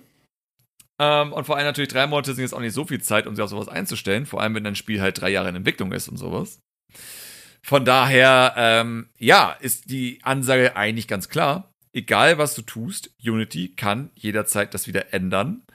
Und ich glaube, jeden sollte bewusst oder jeden ist eigentlich klar, das wird sich auch irgendwann ändern. Warum sollte es sich denn nicht ändern? Wenn Unity mal wieder mehr Geld haben möchte, machen sie halt dann einfach die 2,5% auf 3% mhm. und dann zwei Jahre später auf 3,5%. So langsam anheben, so wie das der fucking HVV macht, hier, also unsere Öffis, die alles immer so um 10 Cent alle sechs Monate erhöhen. Schleichend. Weil sie wahrscheinlich so ein Ziel haben, wo sie hinkommen wollen, aber es nicht sofort machen wollen, weil dann Leute sauer werden. So werden sie halt immer nur ein wenig sauer über längere Zeit. Aber ja, das ist sozusagen der Stand, den wir jetzt aktuell haben. Ähm, das heißt, das ist das, was jetzt auch sein wird letztendlich. Die natürlich, alle, die jetzt eine ältere Unity-Version nutzen, und Gott sei Dank falle ich darunter, weil ich kann nicht updaten, weil wenn ich update, fehlt ein Feature, das ich brauche für mein aktuelles Spiel auf der Switch. Ähm, einfach nur, weil sie halt auch Sachen, veraltete Sachen rausnehmen. Aber dummerweise ist diese veraltete Sache perfekt für die mhm. Switch. So, mein Spiel läuft richtig schlecht, wenn ich das nicht nutze. Das heißt, ich bin gelockt auf meiner Unity-Version, ich kann nicht upgraden. Was okay ist, weil mit den, ich will, ich will gar nicht neuen Terms of Service. Ich will gar nicht drüber nachdenken müssen. Ich veröffentliche das und werde dann halt selbst auch die Engine wechseln, so wie das jetzt die meisten machen. Man beendet sein Projekt und wird sich dann umschauen, was ja. gibt es noch. Aber bevor wir jetzt sozusagen da in äh, weitere Schienen reindreschen, muss auch gesagt werden, auch bei Unreal kann das passieren. Unreal hat den Vorteil, dass der originale Gründer von Epic damals noch an der Spitze ist, mit 41% Anteil an der Firma. Dennoch Tencent hat 40% Anteil in Epic Games. Das ist eine Sache, die man nicht mhm. vergessen darf. Und gleichzeitig muss aber auch gesagt werden, dass, wenn natürlich der CEO weg ist, also seine 41% an irgendjemanden anderen abgibt, weiß man nicht, was dann passiert. Und erst heute, oder ich glaube, es war heute, kam die Nachricht, dass Unreal um die 870 Leute oh. entlassen hat. Unter anderem halt sehr viele Leute aus dem Fall Guys-Team, das Team, das sie gerade oh, erst shit. gekauft haben ähm, wo man jetzt davon ausgehen kann, dass natürlich nur noch so viele Leute da sind, damit das Spiel sich mhm. über Wasser halten kann. Aber halt nicht mehr das große Team. Von daher, ja, auch Epic hat, und Tim Sweeney, der CEO von Epic Games, äh, hat auch in der E-Mail gesagt, so ja, das Problem ist einfach, wir machen halt seit vielen Jahren einfach nur Minus mhm. jedes Jahr. Was Sinn macht mit der Taktik, die äh, Epic einfach verfolgt, im Sinne von Gratis-Spiele rausgeben, sehr, sehr niedrige Prozente verlangen in Epic Store, halt diese, diese ganzen Methoden, um halt vor allem Steam weh ja. zu tun. Ähm, das ist ja das große Problem, deswegen machen sie logischerweise Minus. Und das gleichen sie jetzt aus, indem sie halt gerade mal 870 Leute so einfach aus der Firma mhm. rauskicken. Von daher, ja, das ist sozusagen der Punkt, wo wir sind. Deswegen empfehle ich selbst, Macht die Projekte fertig mit Unity, orientiert euch dann um. Unreal ist valide, einfach nur solange jemand wie Tim Sweeney an der Macht ist, mache ich mir nicht so hart Gedanken, einfach nur, weil es ist ein Mann, der aus der Branche kommt, der entwickelte Videospiele, der entwickelt Videospiele. Aber sobald der weg ist, würde ich auch sagen, okay, wir sollten äh, woanders hingehen. Oder spätestens, wenn Epic Games doch mal an die Börse geht, auch wenn das nicht der Plan ist. Weil der Slogan von Epic Games ist einfach, äh, bezüglich ihrer Unreal Engine, wir sind nur erfolgreich, wenn ihr erfolgreich seid. Was ich mhm. sinnvoll finde, das ist ein schöner Slogan für einen Videospiel, äh, Videospiel-Engine-Entwickler. Weil klar, sie müssen eine geile Engine machen, damit andere geile Spiele machen. Und nur wenn die dann geile Spiele machen, kriegen sie ja. auch Geld. Deswegen müssen sie sich Mühe geben. Das ergibt irgendwo Sinn. Aber ja, Tencent, wie gesagt, 40% drin. Tencent ist an der Börse. Man weiß nicht, was die fordern, aber dennoch 41% ist einfach die Macht letztendlich. Und wenn Tim Sweeney sagt, ich will das so machen, dann wird das größtenteils umgesetzt. Es sei natürlich, es kommt noch anderer Druck auf ihn zu. Es gibt auch Alternativen wie Godot. Äh, Godot ist eine Open Source Engine, die mächtigste Open Source Engine, die es aktuell gibt. Die hat einen extremen Push bekommen, seitdem Unity diese Scheiße veranstaltet hat passenderweise hat genau in dem Moment Godot ein, äh, ein, ein, ja, ein Fund sozusagen aufgemacht, wo du halt sozusagen Geld spenden kannst pro Monat, damit halt Godot Leute einstellen kann, um halt die Engine schneller weiterzuentwickeln. Ich glaube, die sind jetzt bei 40 oder 50.000 Euro pro Monat. Ähm, lohnt sich also. Bedeutet, ich, Godot wird wahrscheinlich irgendwann so einen Boom haben wie Blender. Mhm. Sehr, sehr mhm. wahrscheinlich, dass sozusagen das auf einmal wirklich im professionellen Bereich ist. So, Blender wird jetzt ja immer mehr von großen Firmen verwendet und große Firmen pumpen da ja auch Geld rein. Ich glaube, Ubisoft ist mit drin und ich glaube, Epic Games auch tatsächlich. Das heißt, diese Firmen möchten, dass Blender geil und groß wird, weil logisch, wenn sie Blender nutzen, müssen sie nicht mal Maya oder Cinema 4D oder sonstige Programme halt Geld geben. Wir können einfach Blender nutzen für alles und das halt gratis am Ende des Tages. Also klar, es ist auch in deren Interesse, dass Blender so gut und so groß wie möglich wird. Und Godot ist eben da auch mit drin. Sowas wie die Terraria-Entwickler, die ja nicht mal Unity nutzen, haben einfach nur komplett out of spite in den, äh, in den Topf sozusagen 100.000 Dollar reingepackt. So, also von, wir haben das Geld, fuck Unity, hier Godot, 100.000 Dollar, macht was damit. So was schon krass ist. Das ist schon ein Power-Move, wenn du erstmal das Geld überhaupt hast und vor allem noch nicht mal Unity verwendest und deine eigene Engine geschrieben hast und trotzdem sagst, nö, wir finden euch scheiße. Und einfach nur, weil wir euch scheiße finden, geben wir jetzt den Geld. So. Das ist sehr interessant. Ähm, aber ja, das ist also der Punkt, wo wir einfach sind. Und ich bin sehr dankbar, dass du hier dabei bist, damit wir noch kurz über die Thematik sprechen können, warum das denn jetzt überhaupt alles so gekommen ist, wie es gekommen mhm. ist. Weil da klopft nämlich unser guter alter Freund wieder an. Der Kapitalismus. da ist er wieder. So. So, wie, jetzt hast du ja alles gehört. es war wirklich viel. Was sind deine, was sind deine Gedanken so grundsätzlich? Nicht, nicht so jeden kleinen Detail. Also grundsätzlich, wenn du das alles hörst, was sind deine Gedanken oh, dazu? Das ist schwierig in Worte zu fassen, ehrlich gesagt. Ähm, Kann ich verstehen. Es aber rein aus, aus kapitalistischer Sicht, wenn ich da was sehe, also wenn ich ein Produkt habe, wo ich merke. Es wird stark benutzt von vielen, vielen Leuten. Dann würde ich natürlich auch versuchen, so mit so viel rauszugehen, mit so wenig Einsatz wie möglich. So. Und ja. dann würde ich mir auch, glaube ich, irgendwelche Techniken ausdenken, die mich dem Ziel näher bringen. Jetzt habe ich aber das Gefühl, dass die Leute, die da gefühlt schlaue Ideen hatten, ähm, mhm. technisch nicht so versiert sind, um die Feinheiten auch wirklich zu erkennen. Also ich habe das auch da das Gefühl, das ist mit einer sehr heißen Nadel gestrickt. Oder die haben sich alle, wo wir wieder bei den Eco-Kammern sind, ähm, alle immer schön auf die Schulter geklopft. Und da war, saß keiner drin, der mhm. sagte, ey Jungs, Moment, ihr habt hier echt große Lücken in eurem System. Also entweder hat sich keiner getraut ja. oder die, die es gesagt haben, waren, kümmern dich um deinen eigenen Scheiß. Also Gekonnt ja, hoffentlich. Oder nicht hoffentlich. Also wenn es so wäre, dann wäre es halt ziemlich nicht gut, auch aus unternehmerischer Sicht, ähm, wenn man kritische Stimmen versucht, stumm zu stellen. Also die sind halt auch wichtig, ja. ne, um das Unternehmen halt dazu hinzubringen, wo es hingehört, dann im Zweifel. Aber ich habe das Gefühl, das wurde an der Stelle nicht so gut gemacht, wie es vielleicht hätte sein können, um dann halt die, die Sachen, die du vorhin angesprochen hast, also es hat sich ja dreimal um sich selbst gedreht. So, was ist damit, was ist damit, was ist damit? Mhm. Ähm, wir rudern zurück, aber machen es wieder auf Anfang. Und das ähm, ist so, so inkonsequent irgendwie. Also ich verstehe den Ansatz, den Unity da hat, ähm, was jedes Unternehmen hat, mit möglichst wenig Einsatz den maximalen Gewinn irgendwie rauszuziehen. Aber das muss halt auch Hand und Fuß haben. Also das muss halt auf sinnvoll funktionieren, ohne seine Kundschaft dann zu verprellen. Ne? Also Kundschaft in Form von ja. Nutzern der Engine, die dann nachher Nutzer haben, also Kunden haben und das dann zurücktickelt. So. Aber da ist dann das Vergütungsmodell dann wohl doch nicht so optimal organisiert, wie Unity sich das ausgemalt hat. Ja. Ja, ja ich habe, das Spannende ist natürlich in solchen Fällen immer wieder, du hast halt CEOs, die eine Firma leiten aber diese Leute sind ja nicht gut in dem, was sozusagen diese Firma herstellt. Selten. Die Leute sind maximal gut darin, ja, Geld zu machen. Und es zu vermehren. Also dafür ist der CEO ja. halt auch da. Der ist nicht dafür da, die Engine zu programmieren. Das ist überhaupt, also es ist nicht unvernünftig, wenn er das versteht, wie, wie Programmierarbeit in dem Fall ja. jetzt funktioniert. Damit, wenn jemand auf ihn zukommt und sagt, hey, wir haben die und die Probleme oder die und die, oder dass er halt auch Potenziale entdecken kann. Ne? Also dass er sagt, ey, guck mal da, in der Markt, mhm. dieses, dieses Segment, da können wir noch was machen. Und dann geht er zu seinem Programmierer und fragt, ist das möglich? Der erklärt ihm das, ob ja oder nein. Und wenn er dann wenigstens Grundzüge versteht, damit er, wenn er nämlich auf den falschen Programmierer trifft, der auf die aber keinen Bock hat, der wird ihm sagen nein und dann fragt er warum und dann wird er ihm das erzählen.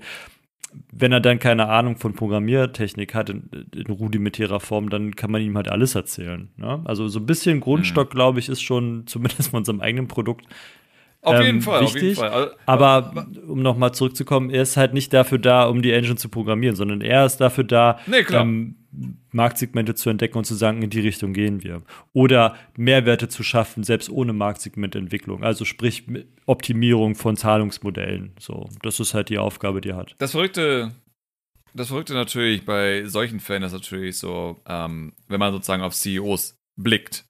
Man hat sehr häufig das Gefühl, so, erstmal natürlich die Gehälter, die ein CEO bekommt, sind irre. Ähm, dafür sozusagen, ich meine, ist halt sozusagen die Frage, warum genau kriegen sie die, diese riesigen Gehälter? Weil man sagt immer so was wie, ja, sie müssen ja auch die Last der Firma tragen, was nicht stimmt. Sonst würden halt solche Leute wie der CEO von damals EA und jetzt Unity äh, sehr viel mehr auf die Fresse mhm. bekommen für sowas. Ja, die Zeiten ähm, sind vorbei. So, also die, die Zeiten gab es mal, ne? Ja. Dass die Leute auch zurückgetreten sind, wenn sie Scheiße gebaut haben. Aber sowas passiert ja. halt nicht mehr. Und warum CEOs so viel Geld oder generell ist auch in Deutschland so, warum Geschäftsführer so viel Geld verdienen oder wenn du generell in leitenden, also in wirklich leitenden Positionen bist, nicht nur weil es auf deinem Zettel steht, sondern auch weil du die, die Rechte und Pflichten hast, ne? Ähm, ja. kriegst du im Zweifel immer eigentlich ein sehr gutes Gehalt, wenn du das clever anstellst. Ähm, hat aber auch den Grund, ja. weil du keine, du hast halt nicht mehr die, die, die Schutzmechanismen, die dir der Markt sonst bietet als normaler Arbeitgeber. Das heißt, er kann, morgen kann jemand kommen und sagen, Herr Samp, ja, morgen brauchen Sie nicht mehr arbeiten kommen. So, die sind hier hiermit entlassen. So, mhm. dann hast du aber auch instant kein Geld, ne? Also die Verträge, die sie halt auch bekommen, oder warum man sich manchmal so aufregt, wenn es heißt, ja, der hat irgendwie, obwohl er gegangen ist, hat er drei Millionen gekriegt, ne? So ist, ja. weil sie sich halt ihre Verträge ja auch ähm, ausfechten. So, dann heißt es, ich arbeite von ähm, 2020 bis 2024 für drei Millionen Euro. Dann wird es festgeschrieben. Und wenn die dann kommen und sagen, wir sind mit ihrer Arbeit nicht so glücklich, du hast aber nicht gegen Vertragssachen verstoßen, dann steht dir das Gehalt zu. Wenn du natürlich grob fahrlässig gehandelt ja. hast, so, dann kriegst du dein, dein Geld auch nicht. Aber die setzen dich dann vor die Tür Du hast aber auch noch eine Arbeitssperre. Es ist nicht so, dass du rausgehst und sagst, okay, dann gehe ich halt in die nächste Firma, sondern du hast auch noch einen Sperrvertrag. Mhm. Und dafür ist quasi die Summe Geld, die sie dir dann hinterherwerfen. Das ist dann, hier, bitte geh, ja, lass uns alle in Ruhe und trag das Wissen, was du hast, darfst du über einen längeren Zeitraum nicht in andere Firmen tragen, um da als CEO zu arbeiten. Aber ist auch krass, ja. oder? Ist es nicht krass, dass sozusagen CEOs solche Verträge haben und die Arbeiter eigentlich eher geachtet Nein, also der Arbeiter so, hat dann wieder andere Sicherheit, also zumindest in Deutschland. Also ich rede jetzt nur vom deutschen Arbeitsgesetz, ne? Vom amerikanischen ja, habe ich keine Ahnung. Also mhm. da ist ja High and Fire, hört man so, ob das wirklich stimmt, weiß ich nicht. Ne? Mhm. Ähm, aber im Deutschen ist es ja so, du hast ja auch hier Kündigungsfristen. Also, und wenn du, je größer die Firma wird und hätten wir eine deutsche Unity, wird es einen Betriebsrat geben, zum Beispiel. Da kann halt keiner kommen und ja, sagen, so morgen brauchst du nicht mehr kommen, wenn es keinen triftigen Grund gibt. Ne? Du hast halt viel mhm. mehr Sicherheit. Du hast ähm, auch andere Sachen, die dich dann abfangen innerhalb des Unternehmens. Also, wenn du noch nicht so lange bei bist, hast du mindestens vier Wochen Zeit, eine neue Arbeit zu suchen oder deine, deine Sachen in Ordnung zu bringen, dass du dann nach, den, nach dem Arbeitsaustritt dann halt in dein Arbeitslosengeld einfällst oder halt in andere Geschichten oder dass du halt bis dahin neue Arbeit hast. Also du bist nicht so, dass die morgen ja. sagen, brauchst nicht mehr kommen. Ne? Also du hast dann wenigstens noch ein ja. oder drei Monatsgehälter, je länger du dabei bist. Ne? Manchmal sind zwei, manchmal drei oder was der Vertrag halt vorschreibt. Aber nicht unter eins. Das ist schon mal gut. Und selbst wenn es unter, also wenn es nur eins ist, ähm, gibt es da auch Klausen, dass wenn du längere Zugehörigkeit hast, spielt es auch wieder gar keine, gar keine Rolle mehr, was im Arbeitsvertrag drin steht. Je länger du dabei bist, desto mhm. länger ist dein Kündigungsschutz von Arbeitgeberseite aus. Du lustigerweise, wenn es vertraglich nicht geregelt ist, kannst trotzdem innerhalb eines Monats kündigen. Obwohl er sich an längere ja. Zeiten gewöhnen muss. Also die Arbeitnehmerseite in Deutschland ist sehr, sehr, sehr gut aufgestellt an vielen Sachen. Und der, sobald du aber in Verantwortung gehst und da mehr Geld verdienst, ist dann dein, der ganze Schutz, mhm. den du als normaler Arbeitnehmer genießt, ist passé. Der existiert nicht mehr. Ja, ja. Also das Interessante einfach an der Hinsicht ist für mich aber, dass sozusagen es immer sehr auffällig ist, dass die CEOs in dem Fall, wo du sagst so, okay, ja, man hört ja auch immer nur die schlechten Fälle. Ich, ja, natürlich, aber ich möchte einfach, auch ja. bei positiven Fällen, möchte ich einfach die These aufstellen, dass CEOs in vielen Fällen nicht kompetent sind, sondern einfach nur Glück haben, in dem Moment die richtigen Knöpfe zu drücken. So, ich kenne kenn von das vielen ich anderen, nicht. Es gibt wirklich viele CEOs, die sind wirklich sehr gut. Und das merkst du auch daran, dass die dafür, zum Beispiel gibt es Geschäftsleute, die ähm, dafür eingesetzt sind, Firmen aus der Insolvenz zu holen. Und die ja. zum Beispiel sind Natürlich, großartig. Nee, also das sind, sagen, dass es, dass das, das sind großartige Geschäftsleute. Also die gehen in eine Firma rein, also sind manchmal auch Anwälte, weil die sowieso immer erstmal als Konkursverwalter dann irgendwie eingesetzt mhm. werden, aber es gibt halt auch andere Leute, ähm, Steuerberater und sowas, die sowas machen können. Also du musst da einen gewissen Status haben, um das machen zu dürfen.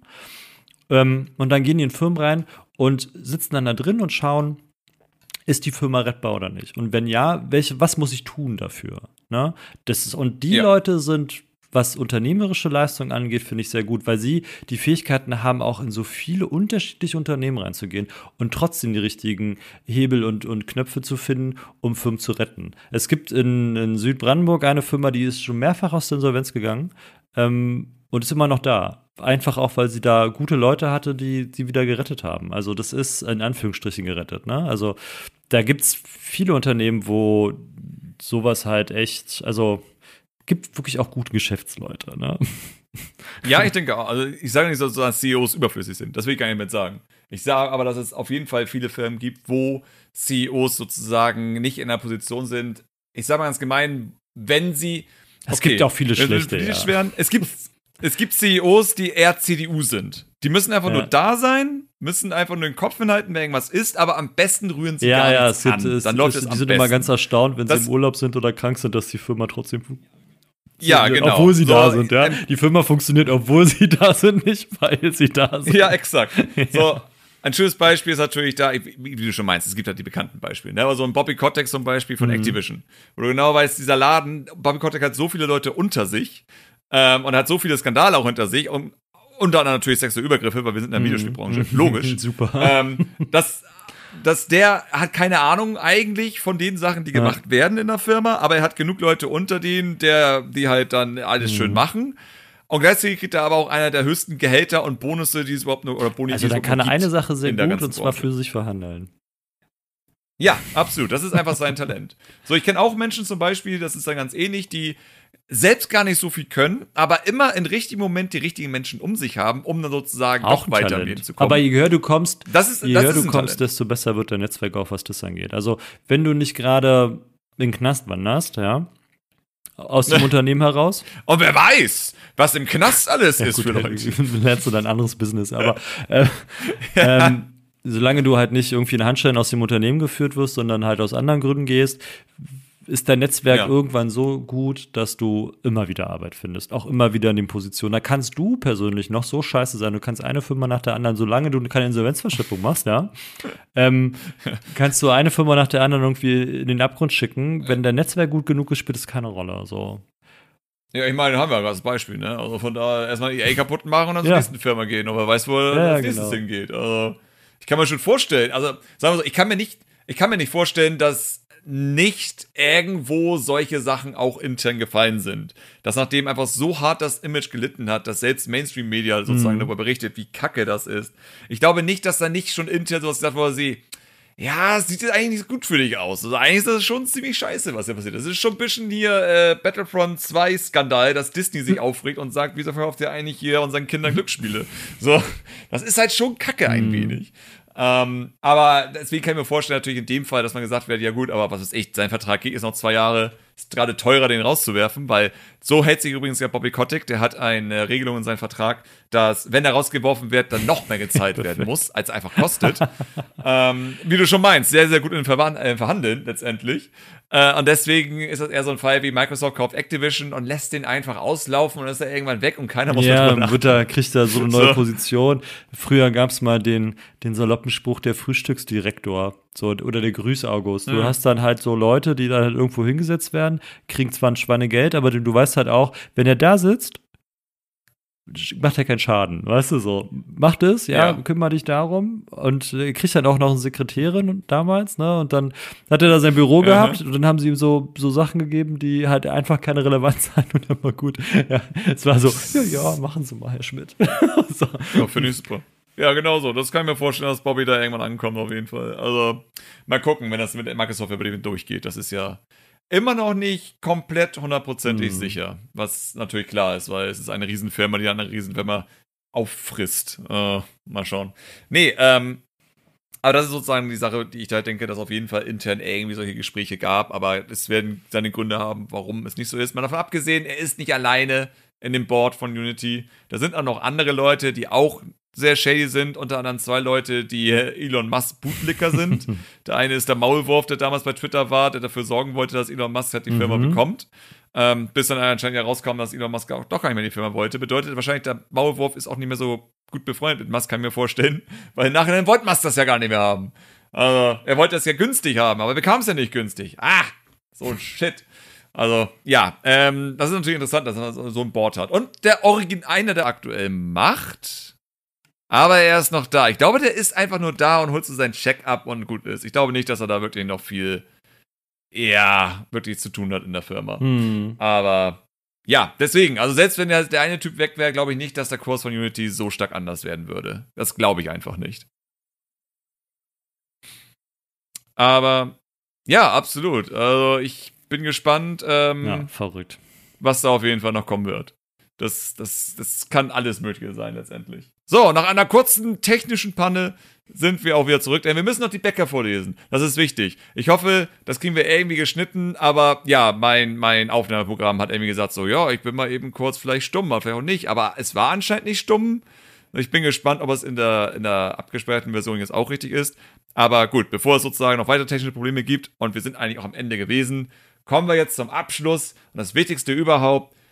Ihr, die Bäcker, wir lesen euch natürlich vor.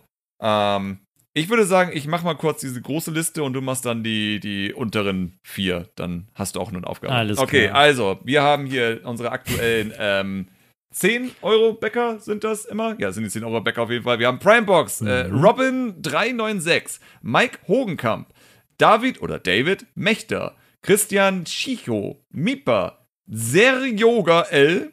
Es ist, man merkt so, dass Patrick das immer macht. Der hat das wahrscheinlich schon inne, wie die ausgesprochen mhm. werden. Michael Bormann, Nightbird, The Real Suit-Fan. Oder Suite-Fan? Suite-Fan? Suite-Fan, hm. glaube ich. Ne? Refi 1983, Lömon, Njam Njam, Arthur Frese und neu dabei Machtbrock 22. So, huh. Mega geil. Dann haben wir noch für 15 Euro ist Janis Just, Florian Sonntag und ich tue mich schwer, aber ich versuche es pitchen. Ich glaube, es ist pitchen einfach. Er hat es mir auf dem, er hat's mir auf dem Geburtstag von, von Tim, oh. hat er mir seinen Namen dreimal vorgesagt und ich habe es versucht nachzusprechen. Verstehe, alles klar. Pitchen. Ähm, und für 50 Euro unser guter Axel Swiss. Vielen lieben Dank ja. dafür. Vielen, vielen lieben Dank euch und danke fürs Zuhören. Ich muss meine Technik mal checken. Ey, ey, ey, nicht, dass das irgendwie später bei so einem zwei Stunden Podcast mal richtig Probleme macht. Das wäre echt traurig. Das wäre wär richtig blöd. Ja. Aber ja, ich danke fürs Zuhören. Ich danke an Marce fürs dabei sein. Vielen lieben Dank. Ja, vielen Dank, dass ich ich habe heute sehr sehr viel Du gelernt. hast so viel gelernt. Ich glaube, du wirst dich nachher hinlegen und das muss aus den Händen gelöscht werden, was einfach viel zu viel war.